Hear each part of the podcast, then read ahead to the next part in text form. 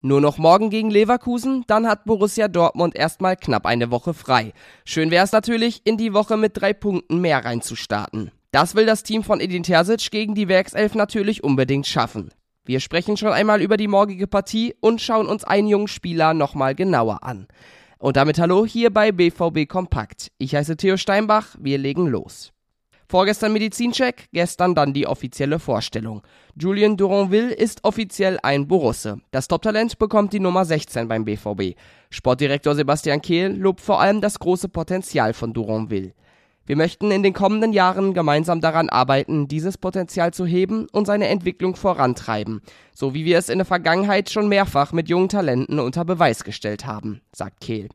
Duranville kommt vom RSC Anderlecht und unterschreibt vorerst einen Dreijahresvertrag. Auch Edin Terzic freut sich auf die Zusammenarbeit mit dem Youngster. Er ist ein hochtalentierter Flügelspieler, fühlt sich sehr wohl auf der rechten Seite. Er ist super stark im 1 gegen 1, ist kreativ und torgefährlich, meint der Trainer. Duranville erholt sich gerade von einer Muskelverletzung, die er sich Ende 2022 zugezogen hat. In ein paar Wochen soll er laut Terzic dann ins Mannschaftstraining einsteigen. Und dann werfen wir den Blick mal auf morgen. Da steht das nächste wichtige Spiel an.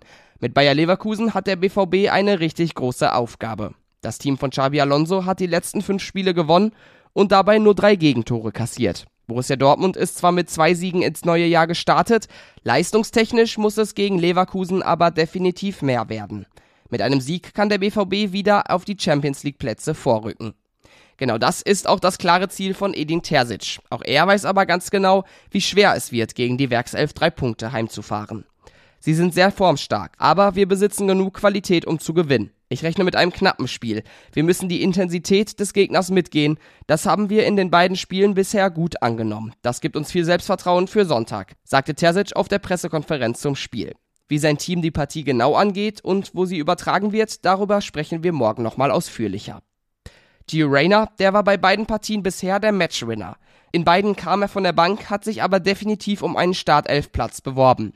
Für den 20-Jährigen waren die letzten Monate nicht leicht. Mit den vielen Verletzungen hatte er keinen richtigen Rhythmus und nach der WM kam er vor allem in den US-amerikanischen Medien nicht gut weg. Jeder hat mal harte Zeiten im Leben, Fußball kann mir dabei helfen, um da rauszukommen, sagt Rayner.